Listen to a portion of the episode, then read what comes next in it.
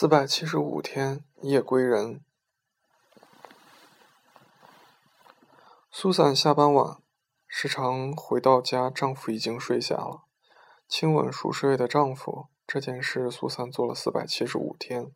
她相信，用心做一件事，有人能感应到，心里就像磁场一样，是不可见的存在。那天不是奇数，便是偶数，反正是再正常不过的一天。苏珊轻手轻脚推开卧室，到浴室洗漱，又轻手轻脚推开推门回到卧室。生活如此，不必多话，安静到能听见梳子划过发梢的声响。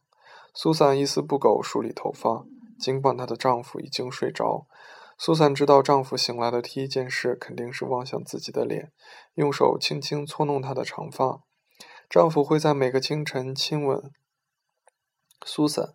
这些苏珊都知道，她只是假装不知道，安静感受她男人馈赠的疼爱。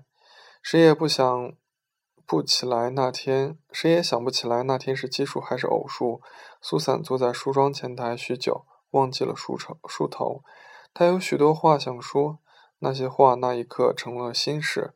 苏珊思考要不要离职。她不想跟她的丈夫在作息上一直交错，一张床睡两个时区的人，这样好像不太好吧？苏珊一直在想，思绪弥漫房间，镜子也蒙上了白色的雾气。